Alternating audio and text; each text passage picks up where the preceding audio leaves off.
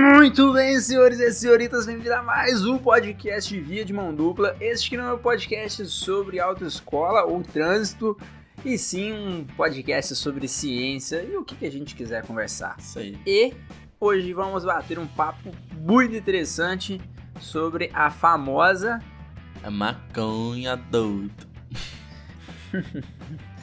Muito bom, galera. Hoje vamos bater um papo muito interessante apresentando todos, pelo menos o que eu aprendi e procurei pra gente fazer esse podcast. E é isso. Os outros países só legalizaram porque não fizeram ProErd.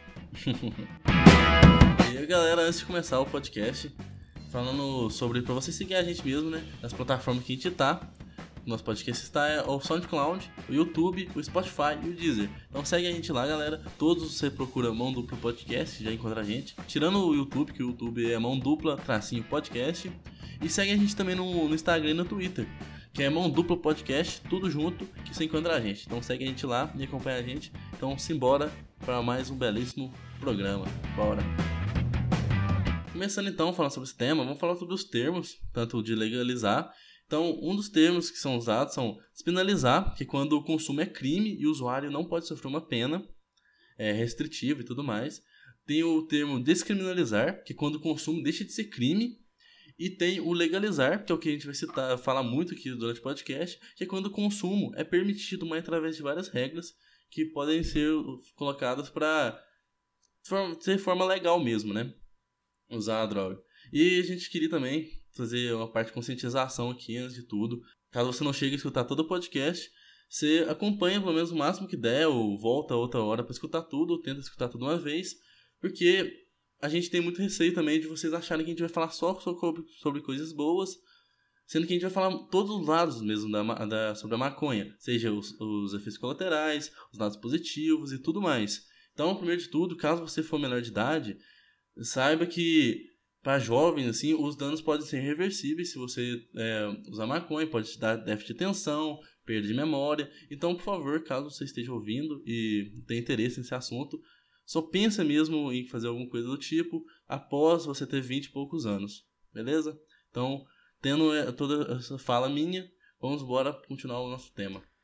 Bora, a gente vai falar um pouquinho mais sobre isso que o Luiz falou, Sim. aprofundar um pouquinho mais sobre esses temas, sobre o que ele falou em relação aos malefícios. Mas é isso, a gente não pode te impedir de se usar. Se você for usar, é você que vai usar, né? Mas é, a gente tenta É, sempre mostrar todos os lados da história. A gente vai estar não simplesmente falando mal, mas também simplesmente não falando bem. Acho que já para adiantar, porque acaba que isso tem um viés. Eu sou a favor, o Luiz também, então sim, isso aí. já, já podem tomar isso como uma influência. Bora lá? É Bora. isto. Para começar, eu quero que você me responda. Por que que você é a favor? Ah, mano, porque eu acho que vai trazer. Posso dizer? Acaba que o problema é muito maior se você tenta é, repreender mesmo. Pode gerar problema, que a gente vai falar durante todo esse podcast, né? A gente vai trazer tópico por tópico, mas é porque eu, eu acho que não, não tem grande problema, assim, é mais, mais fácil, traz mais vantagens, como a gente vai citar durante o podcast, se a gente legalizar do que a gente tentar é, repreender. Porque acaba que muita gente é presa com sendo traficante, sendo que se o governo legaliza- legalizasse e pegasse para si mesmo, começasse a vender por conta própria, já poderia gerar mais lucro, tirar a galera do crime e tudo mais, que traz esses benefícios que eu acho. E Cara, você, o que, que você acha? Por que você é a favor? Não, não vou. Você não vai me retrucar isso agora, por enquanto. Mas Ué. o que eu quero te perguntar é o seguinte. Por exemplo, você falou em. Principalmente, a gente não vai começar falando da história, mas a gente vai começar falando aqui. Você falou em relação a. Vai diminuir a criminalidade, etc., talvez, Sim. em relação ao traficante. Mas você não acha que tem alguns lugares que a gente não tem nem ação do Estado? A gente. Simplesmente o que comanda lá é o crime. E a gente sabe que hoje a maior droga ilícita consumida no Brasil é a maconha. Então, assim, não adianta falar, vem muito do dinheiro de lá. Então, o que que você acha a respeito disso? Porque tem lugar que realmente o que controla é o tráfico. Uhum. O- lá não tem ação do Estado. Ah, acaba que, por exemplo, você tem, lógico, tem esse viés que não vai funcionar tão bem, porque pode ser que você tira, por exemplo, maconha do mercado, mas vai continuar várias outras coisas. Por exemplo, até na lei seca mesmo, que, que acabaram, sei lá, a lei seca começou, começaram a vender muita, muita bebida é, é, de forma legal. Depois que colocaram a bebida como algo legal, acabou que eles foram para outros, outros meios legais. Então, tipo, acaba que não dá pra tipo, é tapar o sol com peneira. Mas eu acho que, pelo menos a maconha, que é algo mais brando, vamos dizer assim, em comparação a outras drogas, com, com drogas super pesadas, é bem mais fácil de legalizar e pelo menos não evita que tenha mais usuários entrando pro meio. Porque, por exemplo, tem muitas vezes que eles acham que aumenta o número de, de pessoas que, que usam drogas, mas acaba que vários países, por exemplo, é, em 2001 o Portugal legalizou e eles esperavam que teriam é, um registro bem maior de, de usuários, sendo que na verdade aconteceu uma queda durante todos os anos e foi diminuir, sendo que, por exemplo, o, o, o número tinha caído pela metade. E antes isso era uma atividade legal ainda por cima. Então, tipo, legalizando, você tira as pessoas do tráfico e ainda pode diminuir ainda mais o número de usuários. Porque não vai ter que lá de, tipo, você pode acabar diminuindo o poder do tráfico, a galera não vai ter, tá todo lugar, lugar para vender e comprar. Porque vai ter a farmácia ali que vende a maconha. Então a pessoa tem que ir lá para comprar e tudo mais, não vai ter esse contato tão grande assim. Vai acabar diminuindo bastante esse número de usuários. Pelo menos é o que eu acho, por exemplo. Entende? Mesmo esses lugares que o crime domina o tráfico domina, é lógico que tipo, é muito difícil combater assim, mas pelo menos você vai tirar essa vertente, sabe? Ou então, diminui bastante. Eu te perguntei isso porque eu li essa semana, quando eu tava procurando para fazer esse podcast, que a taxa de criminalidade em relação ao homicídio no Uruguai aumentou. Diminuiu a, a questão do tráfico, mas aumentou a quantidade de homicídios. Talvez por conta que tá tendo uma, poderia falar assim, uma crise econômica dos traficantes, Sim. talvez, saca? E aí isso começou a gerar uma outra guerra dentro deles mesmo, e isso é o que está gerando, talvez pode resultar em mais homicídios. Então, é interessante também a gente pensar, principalmente aqui no Brasil, cara, que a gente tem, porra, favela pra caramba. Então, acho que também é interessante a gente levar em consideração isso, principalmente na hora da legalização, para a gente conseguir pensar qual vai ser a melhor forma da gente legalizar. Talvez eu acho que hoje em dia a gente tem basicamente dois modelos muito principais, né? Que é o modelo estadunidense, que é mais focado em tá aí, entra, compra, é isso, acabou. E o um modelo uhum. uruguaio, que é um pouco mais restritivo, mas que mesmo assim tem várias brechas. Então, assim, acaba que a gente vai ter que fazer uma mistura e tentar adequar o melhor para o Brasil. Mas, começando, acho que tem que explicar de onde que surgiu essa essa proibição, quando que começou, até onde era considerado algo normal, como realmente uma planta talvez medicinal ou simplesmente um outro tipo de planta. É, em 1920, teve a famosa lei seca lá nos Estados Unidos que proibiu a comercialização de bebidas alcoólicas. Então, acho que o pessoal já viu em filme que era proibida, a galera tinha o, como os laboratórios para fazer as bebidas alcoólicas. E aí depois isso durou muito pouco, porque em 1930 já voltou, e aí o governo de lá criou é, o Departamento Federal de Narcóticos, que a gente vê também, principalmente em Breaking Bad. É. E daí isso começou a combater o uso da cocaína, o ópio. E quando isso começa, aí o Brasil também, a partir desse momento, mais ou menos nessa mesma década, foi foi um processo natural dos outros países também irem fazendo essa proibição. É, e essa proibição, eu acho que ela tem muito mais um cunho político do que um cunho fisiológico, porque hoje em dia o que a gente sabe é que as maiores pesquisas que a gente tem sobre os danos foram aí a partir de 1980. Então, em 1930 a gente ainda não tinha talvez dados tão fidedignos para a gente fazer uma proibição dessa, mas é muito questão política, porque o governo sempre, principalmente em relação ao Estado, a polícia, ela sempre necessita ter, um, o Estado, na verdade, que eu queria falar, ele sempre necessita ter um, um inimigo, um vilão. Então, colocar tipo, as drogas como isso.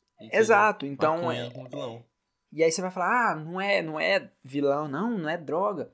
Não, não tô questionando é. o fato da droga. Eu tô questionando é que ela sempre tem que ter algo para bater em cima, para se recandidatar e por aí vai, para falar, ó, oh, prendi tantas pessoas, eu aprendi tantas toneladas. Isso acaba mudando, dando um estigma pro, pro aqui, maconheiro, por exemplo, que é vagabundo, no, que as pessoas mais marginalizadas, que acabam sendo tem uma visão muito mal com pessoas que usam assim, por exemplo, de forma recreativa ou para medicinal mesmo.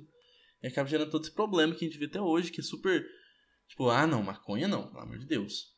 Que Exato. gerou toda essa barreira da população com esse assunto. Exato, isso é uma questão tão política e cultural que mesmo quando a gente fala só sobre questões medicinais, como é o caso que tem uma- um, um certo tipo de doença em que existe um remédio que é na base de 10 mil reais e existe o tratamento com o CBD e, se eu não me engano, não sei se essa doença, eu não lembro qual é a doença, utiliza o THC. A gente vai falar também sobre isso, essa diferença. E, cara, imagina, 10 mil reais contra um remédio advindo da cannabis é extremamente barato. E às vezes a pessoa é contra, ah não, não pode usar porque, cara, se você é contra uma pessoa que às vezes nem tem condição de comprar o remédio, usar algo e ela melhorar, você se percebe o quanto é político e cultural isso, você não tá levando em consideração nenhuma outra coisa. É, então, eu acho que isso é o que a gente mais enfrenta hoje. As Sim. pessoas elas não são contra a maconha porque os efeitos que ela causa. Ninguém quer saber, todo mundo, acho que quando a gente vai falar muito sobre essa questão da esquizofrenia, muitas vezes a pessoa ela não é contra a maconha por conta dos efeitos que ela pode causar em você. Por exemplo, geralmente você vai conversar com uma pessoa que é contra a legalização e ela vai falar assim: ah, não, porque pessoa que usa maconha é, vai ter esquizofrenia, desenvolve esquizofrenia.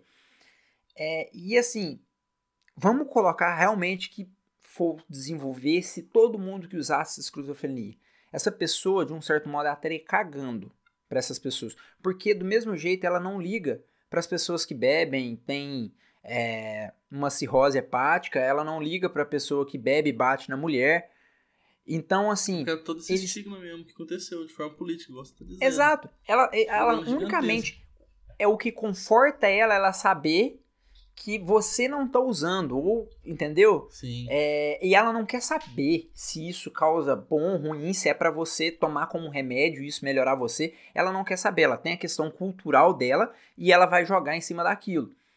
É, e eu acho que E isso. acaba é que muito- se, se legalizar, acaba que tira esse estigma também, porque a pessoa vai começar assim, vai começar um grande bloqueio mesmo, a galera vai assim, não, pelo amor de Deus, você tá querendo legalizar esse tipo de coisa, essa coisa imunda, coisa do demônio.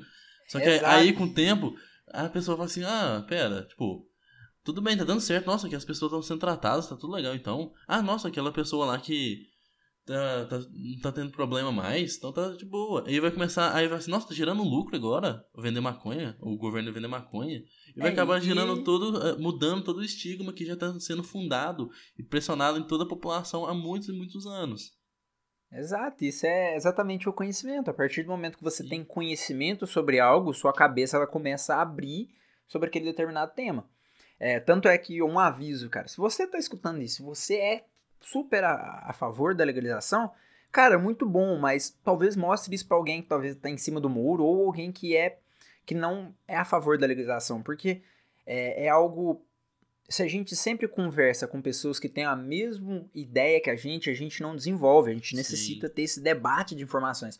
Então, Ela pode apontar alguém. um ponto que você não pensou. Você assim, opa, eu Exato. vou pesquisar e vou te informar. E Exato, também você pode ficar curioso mesmo e pesquisar mais e descobrir mais para ter um argumento a favor e para melhorar o debate sempre. E sempre tratar E- de uma forma, não tratando como seu inimigo também, essa pessoa. Por exemplo, se a pessoa não gosta de de maconha, tenta entender o lado dela, porque e tentar conversar mesmo. Não falar assim, ah, não, pelo amor de Deus, você, você não entende os benefícios? Ok? Não ser assim, gente. Tentar conversar na boa mesmo. Porque senão não adianta fazer, falar, acontecer assim, igual a gente já falou no, no podcast sobre anticiencia. Você ficar batendo assim acaba gerando afastamento de verdade. Então, a melhor forma mesmo de legalizar, de, que a gente explicar por que, que é, é bom fazer isso, é. E as pessoas entenderem que é legal legalizar, é conversando mesmo. Pra todo mundo entender esses benefícios e tudo mais que pode acontecer.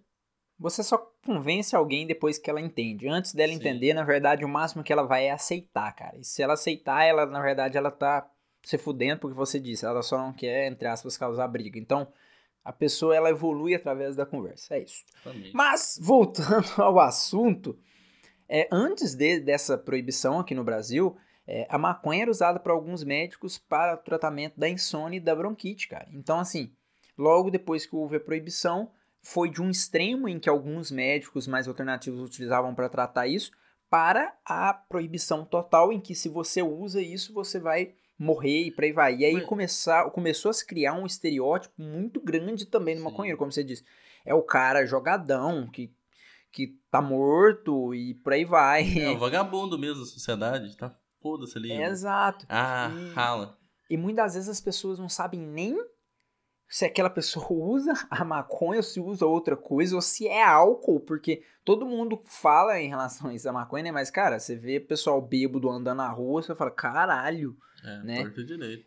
Então. Mas uma coisa que é importante que eu vou perguntar pra você, é, você tá citando aí que os médicos usavam e tudo mais, mas é muito falado, tipo assim, ah não, a galera fala assim, ah não, mas tipo, não, para fins medicinais eu acho legal, mas para outros não pode. Mas então cita então, pra qual que seriam os fins medicinais, você que é mais voltado essa área de saúde e tudo mais, conta pra gente qual que seriam ah, os benefícios desses fins medicinais, pra que que usa pra tratar e tudo mais. Conta aí pra gente.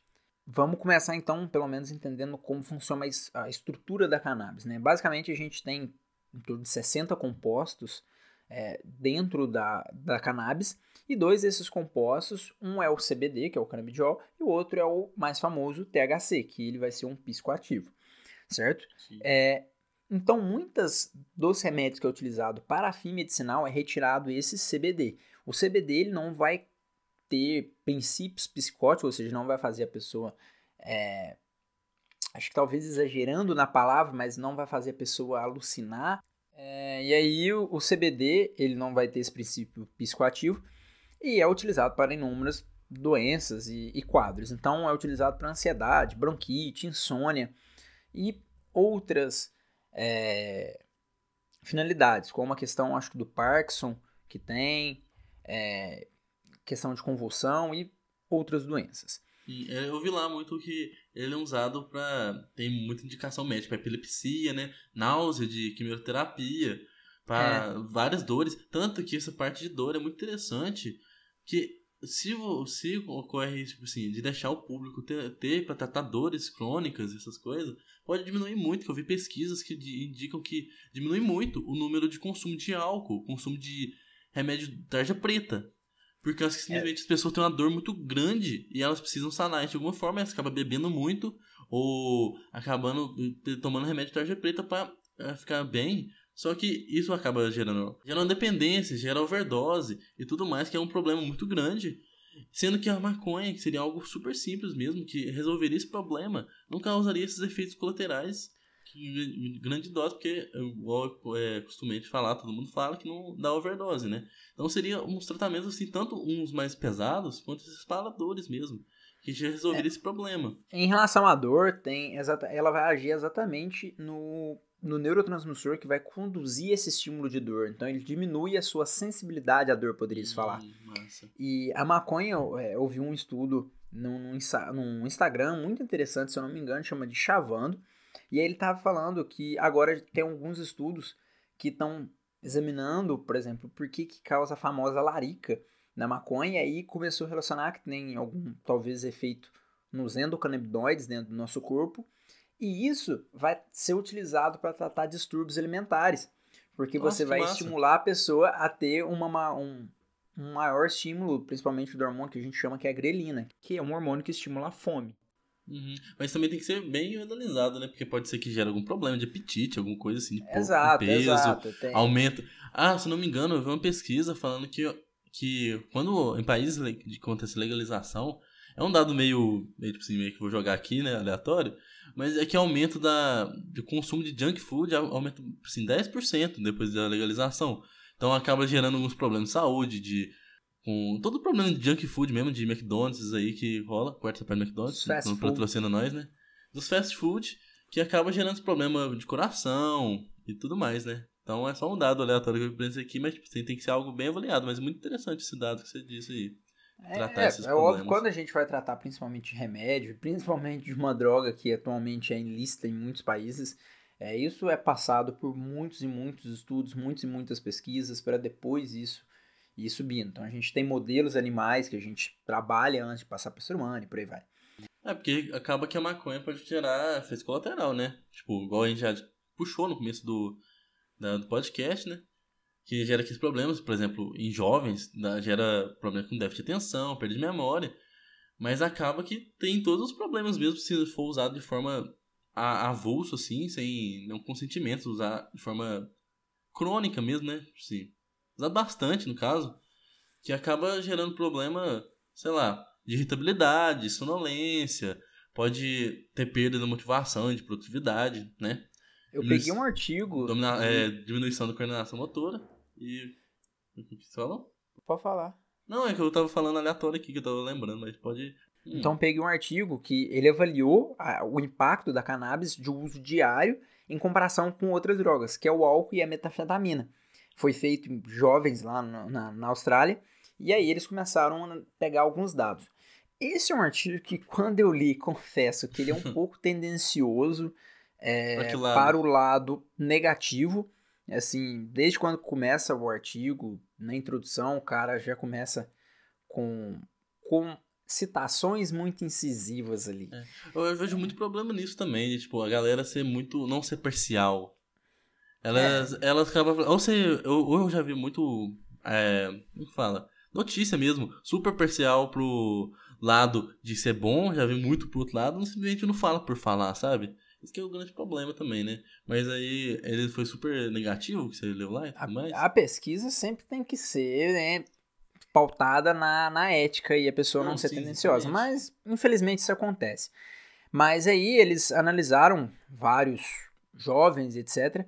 E até 25 anos, que é mais ou menos onde que dura o processo dessa adolescência, ele cita lá que por mais que pode ocorrer desvios e mudanças sutis no cérebro, essa janela de, de anos em que a pessoa é um adolescente, é, a substância a cannabis ela pode contribuir com várias mudanças funcionais que, persistem, que vão persistir ao longo da vida, que é como o, o Luiz já tinha dito, em relação à perda de memória, em relação à irritabilidade e por aí vai. Então, assim, cara, adolescente está em pleno, em plena formação de, de neurônio, de. Cara, né? é muito hormônio. Exato, eu queria lembrar essa palavra.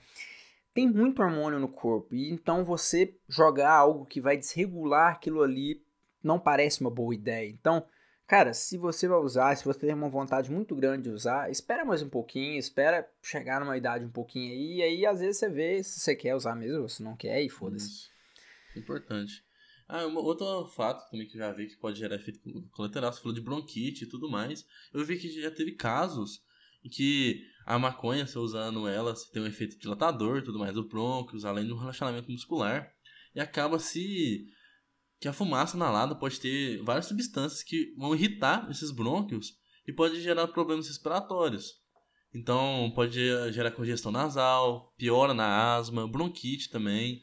Então, tem que ser algo bem feito mesmo, porque senão acaba assim, bem analisado, porque pode ser algo benéfico, mas também, se feito usado de uma forma diferente, acaba gerando um efeito colateral que acaba fudendo o seu sistema respiratório, e Isso que é o, talvez uma das vantagens também de legalizar, porque quando você legaliza, você tem várias formas de, dessa utilização. Então, por exemplo, no Canadá, os remédios, tudo que é derivado da, da cannabis contém THC, tem uma embalagem específica com um padrão, etc. E lá tem diversas formas de você conseguir consumir essa maconha. Então, vai ter na forma uhum. da própria maconha, vai ter a forma de chocolate, vai ter forma de tipo leite com Todd, vai ter forma de várias outras formas. Até em relação a remédios, pílulas que você toma que contém uma quantidade de THC ali, que aquilo vai te causar. Exatamente para evitar esse mal, porque um dos maiores males que contém no uso, não só da maconha, mas qualquer outro tipo de cigarro, que causa, vai a causar fumaça, essa né? questão. Exato. Me interrompendo, eu esqueci de uma informação muito útil é que nesse quesito em relação a fumar, hoje em dia já existem algumas medidas para redução desse dano é, de fumar a, a, cannabis ou qualquer outro tipo de cigarro, que são piteiras, principalmente piteiras de vidro, que são mais longas, em que a fumaça durante esse processo até chegar na boca, ela vai resfriando para não ser tão prejudicial assim para o pulmão, para a garganta e etc. Então, existem outras medidas também que eu tive procurando, como é, diferença de seda e etc. Então, é só isso. Trum, voltando. Aí você tinha citado também sobre esquizofrenia e tudo mais. Como mais ou menos funciona isso? Tipo assim. É, fala pra gente aí. Em, isso é interessante você tocar. Acho que todo mundo que é contra chega e fala assim: Cara, porque causa esquizofrenia. Causa esquizofrenia. E aí, na primeira vez que a gente tentou gravar esse podcast, foi semana passada, eu não tinha procurado sobre isso, que eu tinha esquecido. E aí hoje, antes eu falei, cara, lembrei, eu vou procurar. E aí eu comecei a procurar bastante artigo para me ver, e eu encontrei três artigos muito interessantes que hum, vão tratar em relação a essa questão do, da esquizofrenia, da psicose. E o primeiro artigo é aquele que eu tinha citado, dos jovens, etc. E aí mostrou que tem um aumento na, em quadros psicóticos nas pessoas que usam é, a cannabis, maiores quadros psicóticos, muito maiores do que álcool e muito maior e também maiores do que a metafetamina. Então ficou cannabis em primeiro, metafetamina em segundo e em terceiro ficou o álcool. Assim, eu não sei, mas pelo menos pelo que eu conheço, a metafetamina seria causar muito mais danos psicóticos do que talvez a é. maconha. Não, realmente. Ele foi o artigo assim, que eu falei que foi, um, foi bem tendencioso, assim, mas ele mostrou que a gente tem um consumo diário, primeiramente, da maconha, em comparação à metafetamina e em comparação ao álcool. Então, os usuários de cannabis geralmente fazem esse uso diário em comparação ao, por exemplo, o, o, da metafetamina, que era menor do que a da cannabis. Ou seja, se a gente conseguir fazer um paralelo aí, Talvez a gente, todo mundo fala que a maconha não vicia, mas talvez pela questão do uso diário, a maconha ela vicia mais do que outras drogas que você utiliza com menos frequência. Olha que loucura, eu nunca tinha uhum. pensado por esse lado. Ah, né? E se a gente pensa em relação a por que, que muita gente fala que a maconha não vicia, na verdade tudo vicia, cara. Você começa, o celular vicia, pornografia vicia, é, Coca-Cola vicia, chocolate vicia, qualquer coisa vai te viciar. É, tanto frequência, é... você acaba, né? Exato, o vício é algo assim. muito mais particular, muito mais, acho que poderia falar assim, psicológico do que talvez até fisiológico. Mas por que muita gente fala que a maconha ela não vicia comparada às outras drogas? A gente tem uma coisa que chama meia-vida, a gente tem meia-vida de éster, meia-vida de várias coisas que dentro isso? do nosso corpo.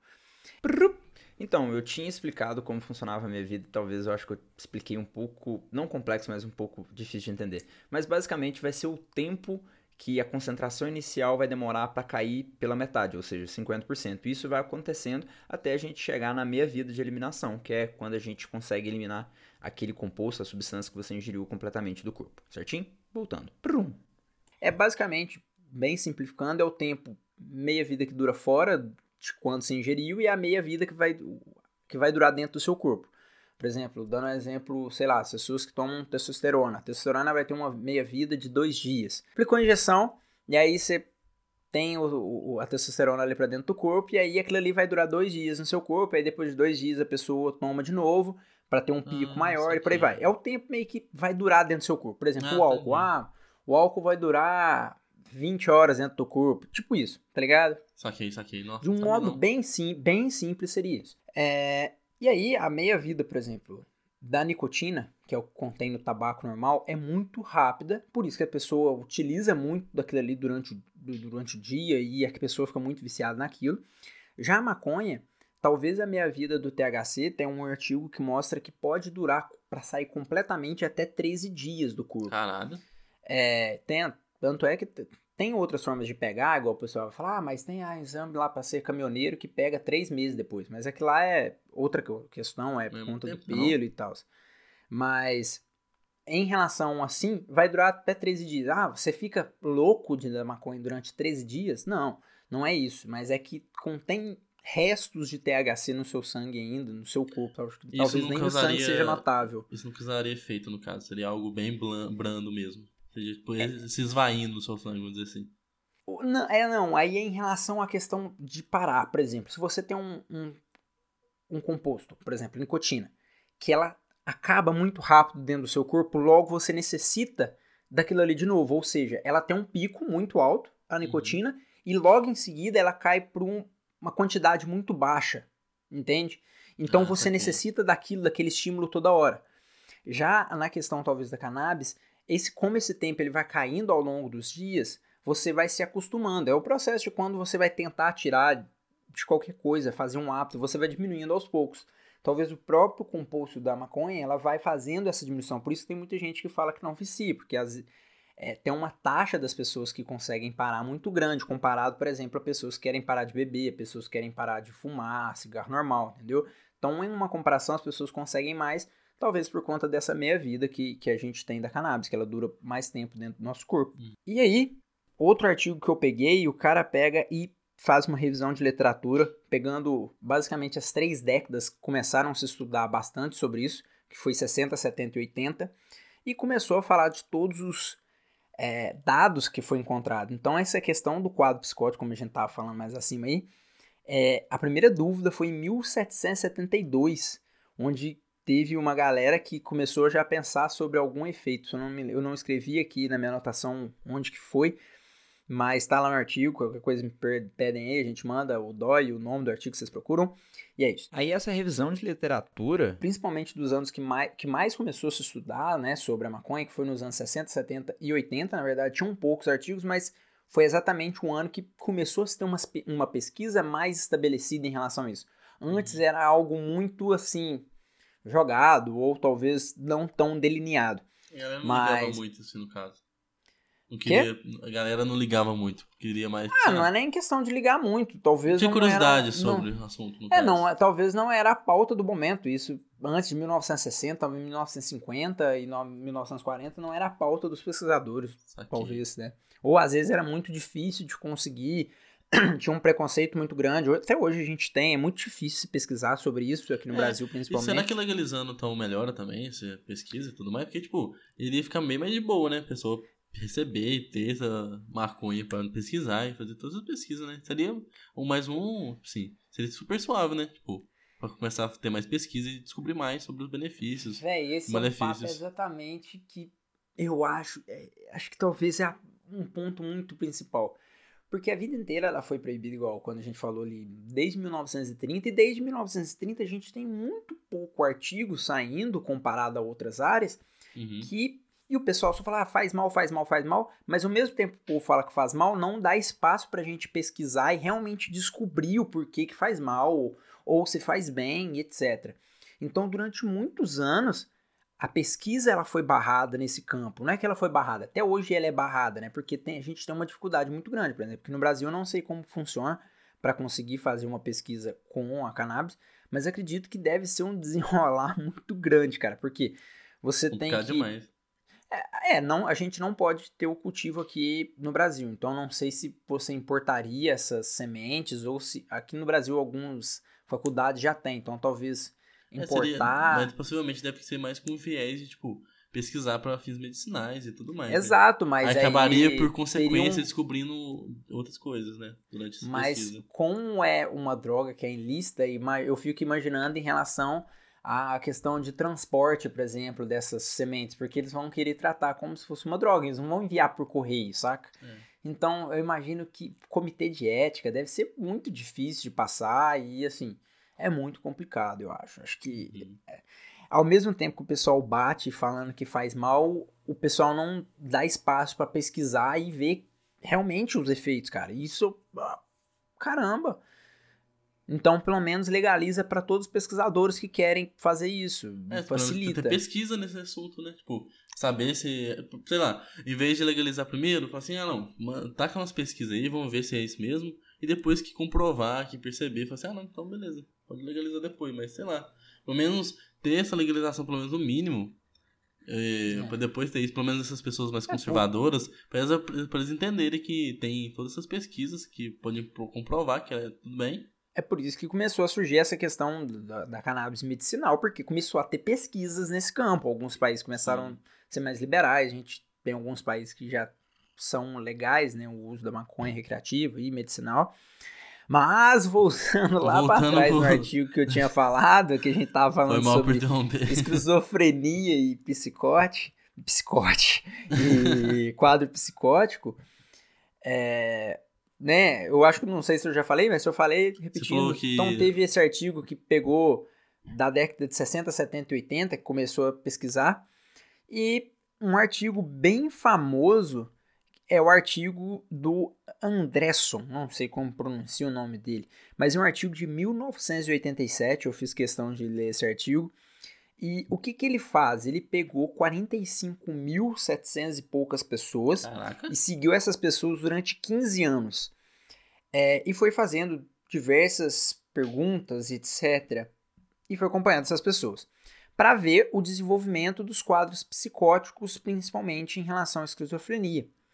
E aí ele encontrou que, por exemplo, tinham 41 mil pessoas que não usavam maconha. Na época, em 1987. É, olha eu de novo. É, quando eu tava explicando isso no podcast, quando a gente tava gravando, eu tentei explicar umas duas, três vezes, porque eu vi que o Luiz não tava entendendo muito bem. E eu tava de frente pra tabela, então para mim era muito mais fácil de eu entender. É, e agora somente escutando eu vi que realmente estava complexo. Então, resumindo, esse artigo lá de 1987, ele pegou 45 mil pessoas, dividiu em alguns grupos, se a pessoa era, resumindo, usuário leve, pesado e muito pesado. Na verdade, ele dividiu em relação à ocasião. Ah, essa pessoa usa em tantas ocasiões.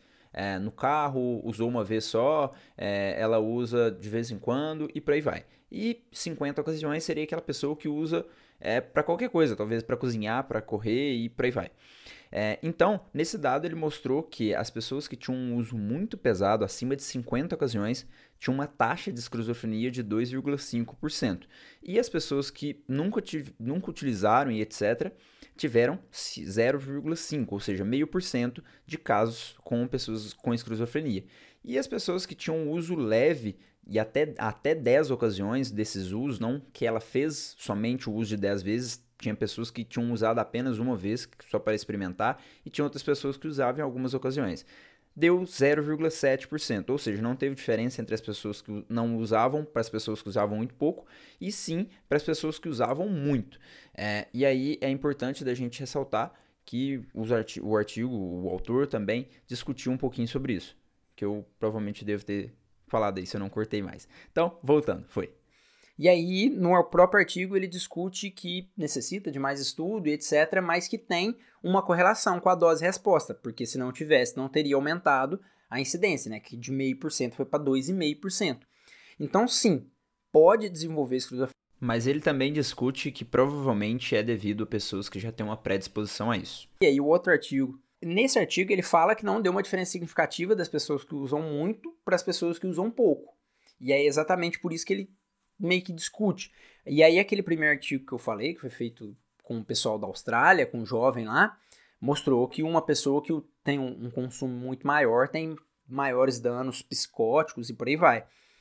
É, então, o outro artigo que eu também tinha pego, ele fala exatamente isso, que tem muita influência política, a gente necessita de novos artigos, principalmente artigos mais novos, porque esse principal artigo que a gente tem sobre essa questão do consumo ela é de 1987, e aí o próprio autor discute que fala, será que a gente tinha um controle de uma pessoa que utilizava somente cannabis, somente a maconha? Será que essa pessoa não utilizava álcool junto?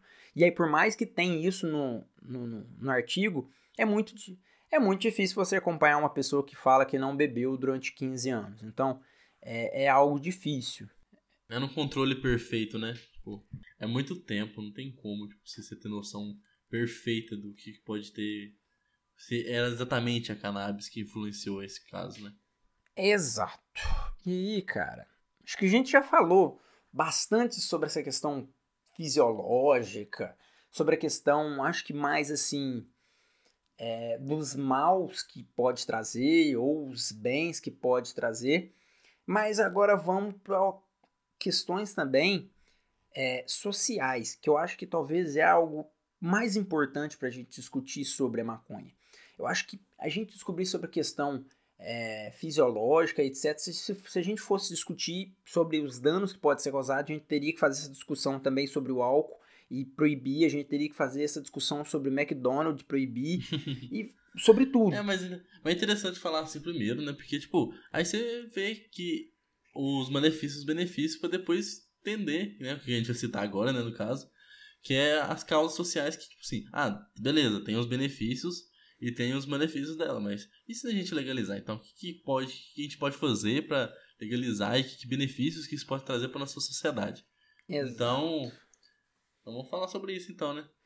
Tipo, em 30 anos atrás, a gente tinha 90 mil presos nas cadeias do Brasil, beleza? Hoje uhum. a gente tá com 773 mil presos. Cara, isso dá mais de 800%, praticamente 700% a mais de crescimento. É muito, muito preso. É muito preso. Gente pra caramba, superlotação, tipo, obviamente. E aí, e aí você fala, cara, então você tá defendendo preso? O que, que você tá falando de preso? Mas 30% dessa população carcerária, ela é por tráfico de drogas. E aí você fala, então você tá defendendo, agora você tá defendendo bandido. Tá, ah, não acredito que o Gustavo tá defendendo bandido. Dá lá, tá defendendo bandido, direito, como é que é? Direitos, lá falar direitos iguais, mas é, não é não, é direitos humanos, né? Como é que é? Ah, eu acho é direitos humanos mesmo. É, mas não, cara, o que que acontece? Muitas das vezes, dentro desse percentual, a maior parcela disso é pessoas que estão lá por conta da maconha, por tráfico de maconha, e também quantidades muito pequenas. E aí você fala, caralho, você tá falando que você tá defendendo. Mas, cara, deixa eu te falar, um preso ele gasta por mês lá na cadeia. Então, ao mesmo tempo que você tá financiando isso, essa guerra contra as drogas de cada vez prender mais pessoas, você também está pagando mais imposto para deixar uma pessoa presa lá por algo Sim. que às vezes a pessoa foi pega com 5 gramas de maconha e que, cara, isso não seria Nossa. nada e você está mantendo uma pessoa presa, entre aspas, à toa, gastando o seu próprio dinheiro e tem um problema que além de ela ficar presa lá, depois da sociedade, quando ela se libertar, ela vai ter uma ficha suja. Então quero, tipo, e depois ela vai ter dificuldade para arrumar emprego, vai continuar, por exemplo, pode voltar para a vida de tráfico, alguma coisa assim, caso ela não tenha porque muitas vezes o tráfico mesmo acontece por causa de problema de crise econômica, algum problema econômico, né? É, cara. Então acaba que você tira a pessoa, você, você tá colocando uma pessoa a mais lá dentro da cadeia, que a, nem, assim, Pode ser que nem precisava estar lá, que ela não tá fazendo nada, vamos dizer assim, a mais. E aí você colocar no meio de galera que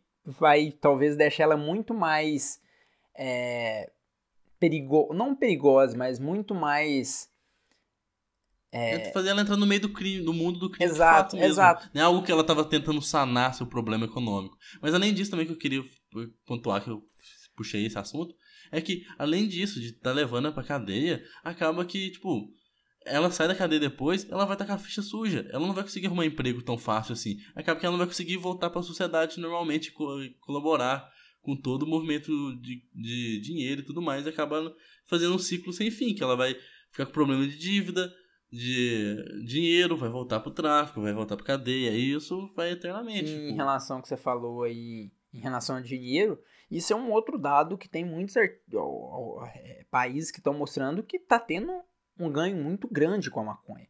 Então a gente tem muito. É, eu tinha escrito, eu não sei onde que eu escrevi, que eu escrevi isso, mas é, a gente teve uma mobilização muito grande com a maconha, com drogas, na verdade, em 2016, se eu não me engano, 8 bilhões.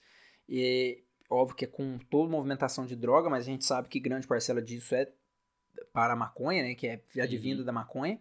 E não dá para acreditar que isso está na mão só dos traficantes também provavelmente deve ter muito político influente que está colocando a mão por trás disso, que é o caso lá do, do cara do helicóptero lá, o cheirosinho do, do de Minas Gerais. Não, ah. po não pode falar o nome, porque ele processa todo mundo. Ele não escuta essa porra, mas vai que um não, eu não quero ser processado.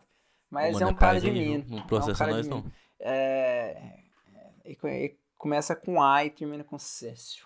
Mano! o, cara, o cara gosta de brincar com perigo mesmo, mano. Mas. Não, é o Gustavo, hein? Mas. É, encontrou a porra do helicóptero cheio pra caramba, com pasta de coca e não deu nada, né? E, e isso a gente vê também a desigualdade. Se fosse em um cara da periferia que tivesse encontrado um quilo de maconha com ele, cara, ficaria preso 30 anos. Isso é... da periferia que você citou é muito interessante, que, tipo, tem um. Nossa, na periferia tem um preconceito muito gigantesco que não, não, não tem essa divisão entre. Ah, traficante a gente prende usuário, não. Não, todo mundo que pega com maconha lá, assim, foda-se, é, é, traficante. Então acaba, tipo, não existe isso na, na, periferia de apenas usuário. Muitas das vezes, né, não tem isso. O policial simplesmente pega e fala assim, ah, não, é traficante, vão levar pra cadeia. E acaba gerando todo esse problema de, de, de cárcere mesmo, que acaba que pessoas que não estariam sendo traficantes, ou é, no pequeno, com essa parte. Pessoas que não eram traficantes acabam entrando pra. Pro, Você vai falar prisão. pequenos traficantes e grandes empresários? Pequenas empresas e grandes. Não, eu queria falar pequenos grandes negócios. Os pequenos, pequenos traficantes, eles têm uma grande empresa e um grande negócio. Eu queria falar pequenos traficantes como se eu estivesse passando pano, mas, tipo, aí essas pessoas que eram somente usuárias e vai entrar para vão ser presos, vão ficar na cadeia, só vão aumentar ainda mais a população de de presidiários lá que, tipo, o cara era simplesmente usuário, não era traficante, mas mesmo assim ele foi enquadrado dessa forma. E, cara, é, eu citei a questão dos bilhões lá. É, a maconha outros países está mostrando algo extremamente benéfico para o bolso do governo. É, se eu não me engano, no Uruguai, acho que 80% é destinado é, a imposto. Ou seja, a pessoa que vende ela ganha 20% só e o restante é imposto. Então, cara, isso para um país é algo gigante. Imagina coisa. quanto você poderia é, é, ganhar em relação a isso. E aí, com a legalização, você consegue ter um controle muito maior dos seus usuários, porque é, eu peguei um dado que eu não acredito ser de hoje, que falou que a gente tem 1,5 milhões, estima-se 1,5 milhões de usuários hoje.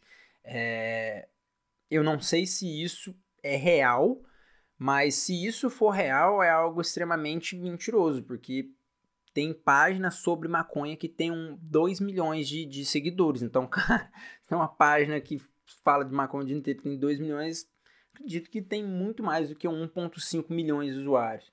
É, então, assim, a gente tem talvez muito mais usuários que a gente pensa, então você conseguiria ter um controle desses usuários, você conseguiria pegar talvez uma parte desse imposto gerado e jogar exatamente para o tratamento, talvez se você não quer um país que tem bastantes usuários, talvez então investir em algumas medidas preventivas para isso, mas pelo menos você vai estar tá sabendo com o que, que você está lidando. Não adianta você chegar e proibir e falar no meu governo não, ninguém vai fumar maconha. Cara, tá fumando, tem galera fumando pra caramba aí. E, tipo, proibição não vai fazer parar. Acho que isso também é muito difícil. As pessoas, muitas, principalmente o pessoal mais idoso, não consegue entender isso. Que, ah, se legalizar, o pessoal vai fumar, vai fumar, fumar. Cara, a galera já tá fumando é, aí. Tá fumando, Você que não sabe, mas a galera tá fumando. Você que tá tinha aí, vai tá fumando. Então não adianta você fechar o olho, saca? E outra coisa, assim, que acho que vai voltar tudo que a gente falou desde o começo, é que as pessoas, na maioria das vezes, principalmente o pessoal mais, mais velho, mais idoso, não tem nem noção dos efeitos que a maconha causa. Para ela, a pessoa, a, maconha, a pessoa vai usar maconha e ela vai sair de si, vai ficar, sei lá, vai assaltar um banco e, e pular depois do precipício e pensar que estava sonhando. Cara, não, não é assim. Então, é, eu acho que é igual eu falei, tem que ter tudo o conhecimento para saber, para depois sair falando. Então, geralmente Sim. todo drogado que as pessoas aparentemente julgam é a, a, primeira coisa que a pessoa fala lá, maconheiro. Então, tipo assim, igual eu falei, a pessoa às vezes não sabe nem o que, que a pessoa usou e ela coloca num grupo e ela não tem nem a noção do que talvez a maconha realmente causa na pessoa. Uhum. É, e isso é algo que a pessoa superestima e a gente tem bastante dado que a maconha ela não vai causar tanto é uma mudança, causa uma mudança na homeostase do corpo, ou seja, nesse equilíbrio do corpo, mas não é nada que a pessoa não se reconhece ou ela sai completamente de si. Mas, sim, voltando para você falando de dinheiro e tudo mais que, pode, que o governo pode receber, né? Tem tudo isso, né, que a gente citou, que a população carcerária tá enorme e acaba que o governo tá, fica perdendo muito dinheiro nisso, mantendo aquela população lá, sendo que simplesmente se legalizasse, por exemplo, não ia ter todo esse problema de levar a gente como se fosse, fosse bandido lá para dentro mesmo. E além disso, o tem todo um dano também que pode acontecer que as pessoas, todo aquele negócio de crise econômica que eu citei mesmo, tipo assim, a pessoa vai pro meio do crime, poder fazer todo, assim, sobreviver mesmo, sobreviver, e acaba gerando muito crime, gerando aí tem mais dispensa do governo para solucionar esses crimes, pra resolver essas coisas. Voltando sobre aquele assunto lá que você falou, que o governo pode ganhar dinheiro com, com isso, é porque, por exemplo, tanto naquela parte carcerária, que eles vão gastar muito, muito dinheiro mantendo os presos, eles também vão resolver se eles legalizar. Eles vão resolver isso, de tipo, nem todo mundo vai ser enquadrado como traficante e tudo mais. Mas por que, que não resolve? Me fala.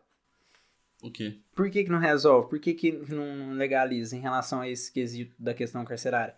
Porque é questão política, tá ligado? Sim, mas tipo, mas aí esse que é o problema, que os políticos sem perceber que eles vão acabar gerando bem mais lucro pro Estado e sendo bem melhor vantajoso pro país se eles legalizassem e começassem a lucrar em cima disso, mas, assim, eles competindo, não, eles não assim. recandidatam. Assim. Ele não fala que ele aprendeu cinco caminhões cheios, entendeu? E é isso que recandidata, porque as pessoas necessitam de um salvador.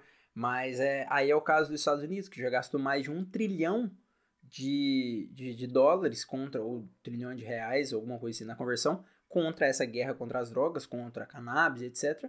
E não chegou a lugar nenhum, a pessoa não conseguiu ganhar, porque não tem Sim. como ganhar. Exatamente, aí você vai, vai fazer. Você vai ser o competidor, você compete com o narcotráfico.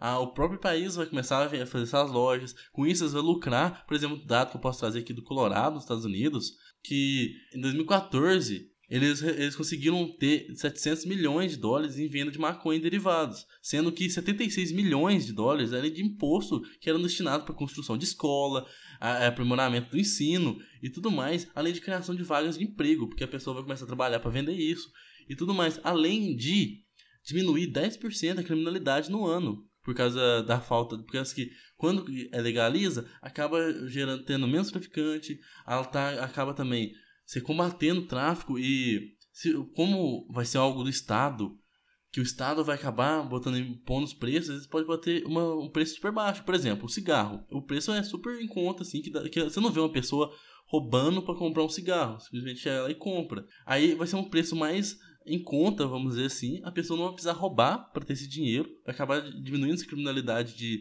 de roubo. E acaba gerando todo esse benefício então, a, além do Estado lucrar, ele vai conseguir fazer isso de a pessoa poder comprar mais fácil, diminuindo o roubo, não tendo problemas. E além disso, com elas vendendo, acaba que é, também vai ter uma qualidade bem maior também do, do produto. Então, tipo, seria bom também para o usuário, porque ela vai saber, ele vai saber o que tá, tá Exato, comprando. Sim. O controle de qualidade vai ser legalizado pelo governo, então vai ser barato, vai ser uma qualidade ótima vai acabar com o tráfico, as guerras, vai ter menos traficante, podendo assim diminui muito o espaço de área do, de, do, da, do grupo traficante mesmo, acabando gerando, é, evitando esse problema de guerra no tráfico, diminuindo a violência, e tem todos os benefícios que você disse que o, que o político pode não se re, re, recandidatar, mas rede, não buguei, como fala?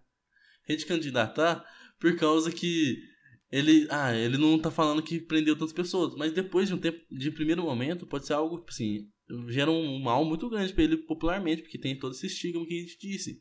Mas depois ele fala assim, ó, oh, gente, ó, eu legalizei, a criminalidade baixou, o, a ah, economia cara, aumentou. A política, é, mas mais. a política não funciona assim. A política não Sim, funciona é com problema. resultado, a política funciona com promessa. E aí a gente vai entrar em outro assunto, eu fico puto que é política. Mas é, uma coisa, só, só cortando isso aqui, mas eu lembrei uma pergunta que eu queria fazer no começo do podcast pra você. Hum. Você acha que a maconha é a porta de entrada para outras drogas? Mano, eu acho que, pelo menos no tráfico, acaba se você comprar com um traficante, acaba sendo a porta de entrada, porque ele vai fazer, ô, oh, mano, compra isso aqui também, velho. eu, eu, não sei eu se, dois. talvez o traficante ele seria tão vendedor assim. Não, eu mas não é sei se ele é mas... tipo um atendente do, do, do americano que vai chegar aí. mas eu tô dizendo dessa forma, entendeu? Mas, tipo, mas se você legalizar, acaba que, tipo, a pessoa só vai comprar na loja, na farmácia ali no caso, e só vai ter maconha pra usar. Ela não vai ficar tentada. A pessoa pode muitas vezes falar assim: ah, não, toma essa aqui, é, se comprar essa aqui, ela é tão. o preço assim e tudo mais, ela vai ter um efeito bem maior. Você vai gostar bem mais, eu acho. Aí pode acabar entrando na mente do consumidor e, e, nisso o traficante vai acabar vendendo uma droga pesada. Se for legalizado, na farmácia não vai ter isso. O, o, o cara lá vai falar assim: oh, quer comprar cocaína aqui, mano, é pesado. Você quer comprar, só que não, não vai ter isso, porque esse aqui vai ser só maconha que vai ter lá. Simplesmente ah, a pessoa chega lá e compra. Sabe? Não está suscetível a ter essa manipulação para comprar, por exemplo. Vamos dizer eu assim. discordo isso completamente, eu acho, você acha? eu acho. Tipo assim, então, nesse por quê? É, primeiro que eu acho que, tipo assim, em relação à droga de entrada, é, eu acho que não tem nenhuma droga maior de entrada do que o álcool.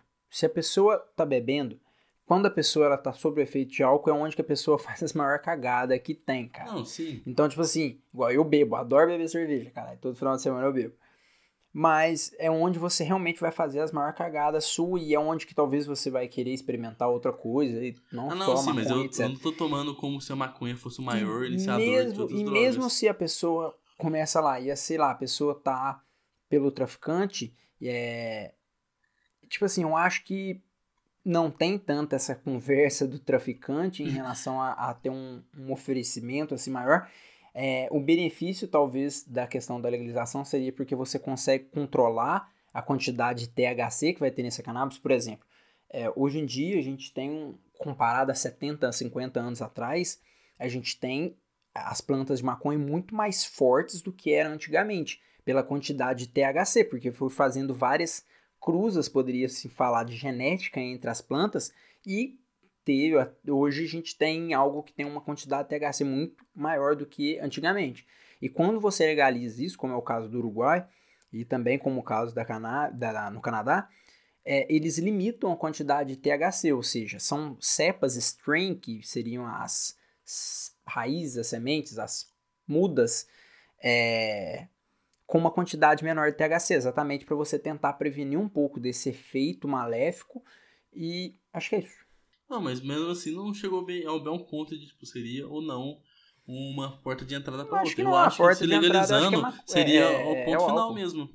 Não, sim, então, eu, eu acho que se a maconha pode ser uma porta de entrada para outras drogas, mas não vai ser a maior porta de entrada. Concordo Eu com acho que álcool. talvez não, por Concordo conta demais. que também é, é, é, óbvio que talvez quem quer usar e vai querer usar tudo para ter qualquer para ter para saber como que é o efeito de cada droga. E aí, só que aí, né, se for nesse ponto, a pessoa era porque ela é curiosa e ela usaria de qualquer forma, independente de qual droga ela começaria.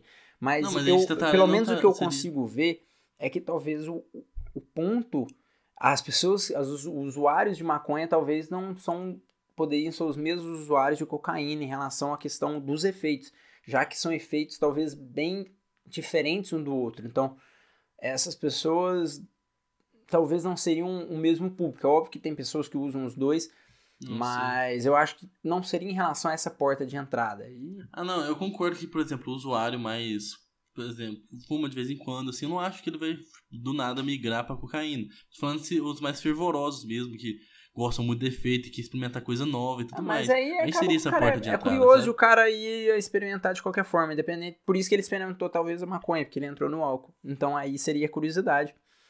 É, aí eu acho que não seria em relação dependendo a uma droga específica, saca? Eu ah, acho não, que nenhuma falando... droga, nenhum tipo de droga, acho que poderia ser realmente a influência para você experimentar outra. Não, é, porque não cada escada, droga tipo tem, assim. tem um objetivo diferente, tem uma finalidade, poderia se falar diferente. O que faz você, a pessoa, experimentar outra droga é simplesmente a vontade da pessoa querer e pronto. A pessoa uhum. começa a beber álcool no aniversário de 15 anos porque ela tem curiosidade, ela experimenta e gosta. Aí você fala, ah, mas se legalizar, a pessoa vai ter eh, a vontade de experimentar a maconha. Talvez não, porque se você tratar, por exemplo, como no Canadá, que é tratado muito mais como uma função de remédio, você vai na, no, na farmácia e compra realmente as embalagens parece, parecem como remédios, procuram aí no Google, deve achar foto. É, são realmente para desestimular esse uso, para a pessoa ir lá no, no, na farmácia, olhar e falar: caramba, estou comprando um remédio.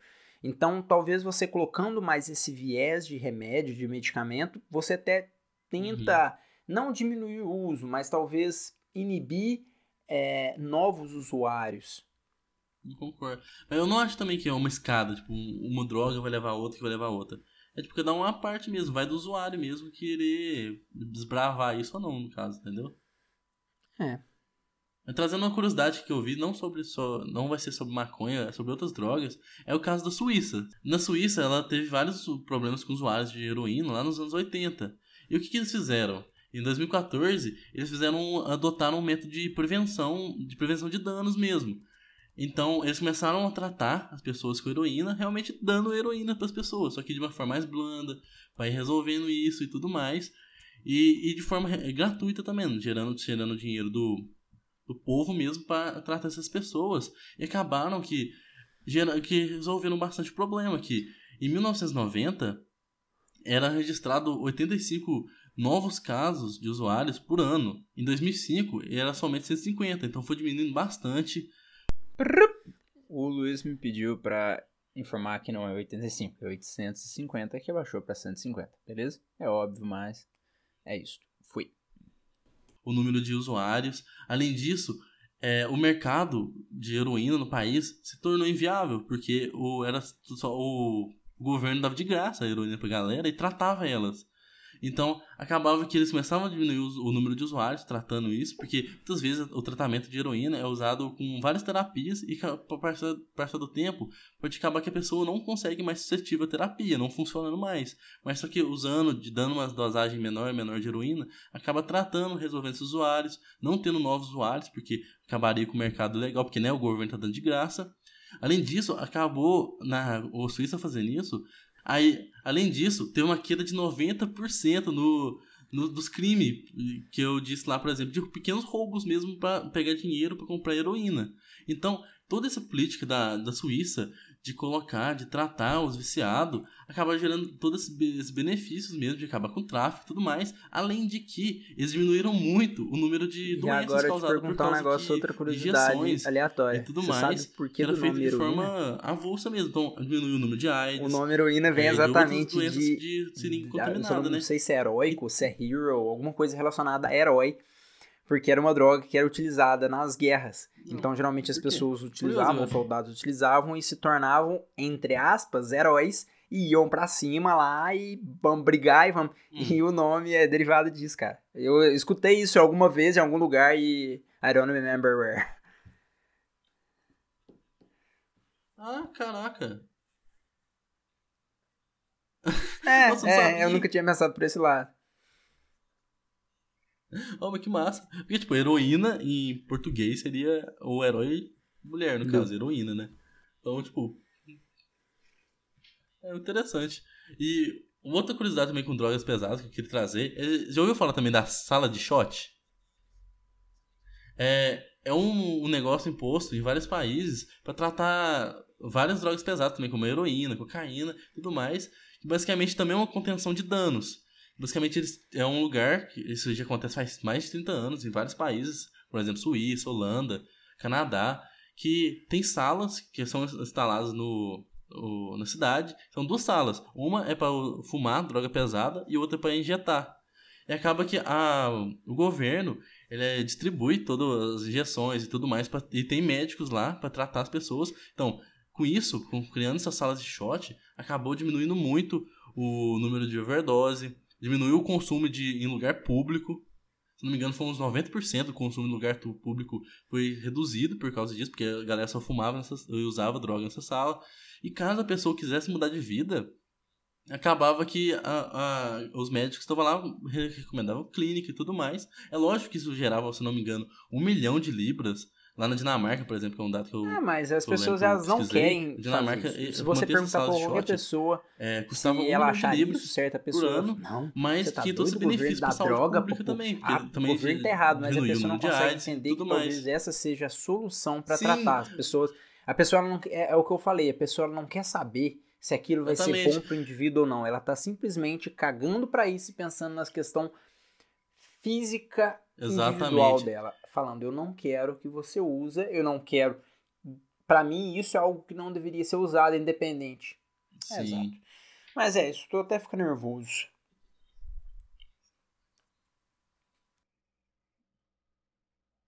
Um lado mo- moralista. É, aí por isso que dá pra sintetizar tudo que a gente disse. Que a partir do momento que você conscientiza as pessoas que não é esse demônio, a partir de que começa a acontecer legalização, resolvendo esses problemas penais, que vai acabar diminuindo o dinheiro da, no combate mesmo, de uma forma super ineficaz, acabando, vai diminuindo os usuários, e, vai, e você pode tratar, investir esse dinheiro que estava sendo gasto, por exemplo, com superlotação de sistema carcerário, ou com combatendo o narcotráfico, aí vai converter esse dinheiro para tratar as pessoas que estão sofrendo disso e diminuir cada vez mais o usuário. Então acabar que as drogas vão ser legalizadas pelo governo, elas controlam tudo e cada vez mais vai acabar o crime mesmo, que vai diminuir cada vez mais. É lógico uma parte muito utópica, é muito à frente assim, depois de várias várias mudanças na cabeça da população, mas é algo que eu acho que é o que eu gosto de pensar nisso de legalização, não só da maconha, de drogas mesmo. Que tem que ser mudança Beleza. da pessoa. E galera, já Até finalizando, Tudo- agora tudo- só dando um resumo, acho, talvez, de tudo que a gente falou. Os usuários, É, A maconha pode causar esquizofrenia, caso você tenha uma predisposição para isso. Pessoas que são adolescentes têm muito, um dano muito maior sobre o efeito do uso. O governo só não libera a porra da, da cannabis por conta que ele lucra com essa questão política. a questão do preconceito é muito mais a questão individual do que realmente o bem com o próximo.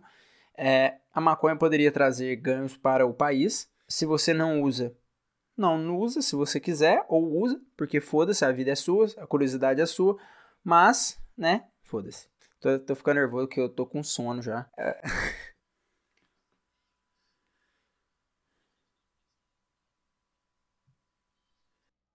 Ah, não acredito nisso. Essa galera, essa galera tá.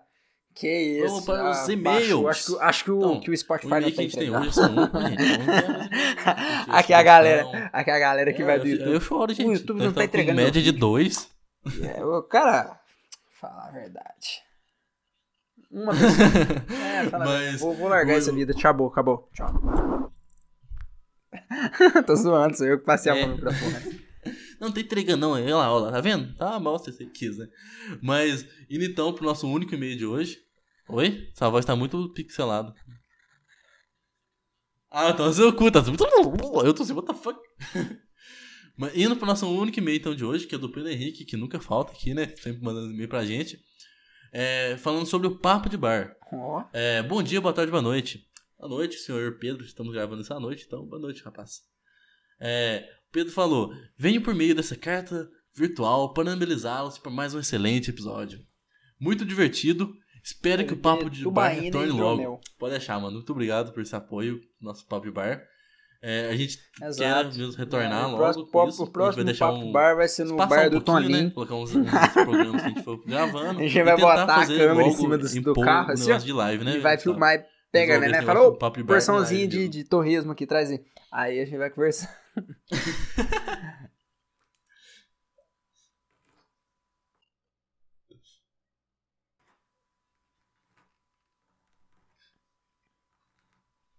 Ai, ai. Primeiro, primeiro papo de bar depois do conectando vai ser assim, quero nem saber. Mas, continuando o e-mail, é, pegando carona na conversa de vocês sobre privação de sono, gostaria de recomendar um ótimo filme. Tá difícil, Pedro, tá? Tá diretamente, mas que mostra como, como uma pessoa que ficou muito tempo sem dormir pode ser explorada com. Ó, Hã? Mas que zero. mostra como uma pessoa que ficou muito tempo sem dormir pode ser explorada com facilidade. O título do filme é A Hora Mais Escura, ou Zero Dark Third. Não sei falar inglês. É, e conta como e conta com os Estados Unidos que encontraram e mataram Osama Bin Laden em 2011. É isso aí, dica Então, de filme filme. aqui eu achei super Nosso interessante. querido ouvinte Pedro. Então, depois eu vou procurar pra ver como que eles usaram, então, a pessoa que tava com... Tava sem, sem dormir durante muito tempo, né? É... Sim, aí ele continua aqui. Em um, determinado, em um determinado momento do filme, um grupo de americanos captura um membro da organização terrorista chefiada por Osama e impede que ele durma por alguns dias. Ao final do período de privação de sono, os responsáveis pela tortura conseguem extrair facilmente informações a respeito do paradeiro de chefes da Al-Qaeda, ao mentir para o prisioneiro Caralho, mano, que pedindo da que, ele continuasse a você história que ele havia começado a contar no dia anterior. Resumindo, a privação de sono foi responsável por destruir a capacidade do terrorista de formar memórias recentes e fez com que ele acreditasse que já havia contado boa parte do que sabia, o que não se lembra e só não se lembrava. Que da hora, vou aí, velho. método de tortura é algo Não real. sei, talvez poderia realmente sabendo acontecer os isso. efeitos de uma noite mal dormida, acredito que seja bem possível. O que vocês acham? Caralho, mano, achei muito massa. Mano, eu também vou assistir hora, eu também não sei se Oh, isso Tive é algo aí, galera. A Hora Mais Escura, parece utiliza, ser super massa. Mas Pedro, muito obrigado deve, pela indicação. Não sei se funciona, mas deve Nossa, funcionar, velho. o- Sei lá, cara, se usando tira do a sono privação aqui, de sono e tudo mais, que massa. é...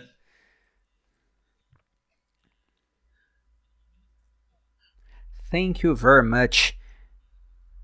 Bye bye. Nossa, mas muito massa. Eu A revoar, com certeza. Arrivederci. E finalizando, E eu É, esqueci um falou. porco, Mais uma vez, caralho. muito obrigado pelo conteúdo incrível. Ah, mano, muito obrigado mano, por sempre acompanhar a gente, de verdade. Gostei muito vocês acompanhar. Eu vou embora, cara. Eu preciso, eu tô gritando no apartamento 10 horas da noite, mano. Falou. Andrea. Galera vai me tirar do apartamento. Galera vai me tirar do apartamento. Vamos me pulsar, vou dormir na garagem. Mas beleza. Então é isso, galera. Acompanhe sempre a gente. Que a gente vai sempre tentar postar o conteúdo da É isso melhor, galera. da forma mais rápida possível falou. que a gente conseguir. E muito obrigado por escutar esse podcast. Escutem os próximos e os que já estão lançados. É isso aí, galera. Muito obrigado. Até mais. Alô.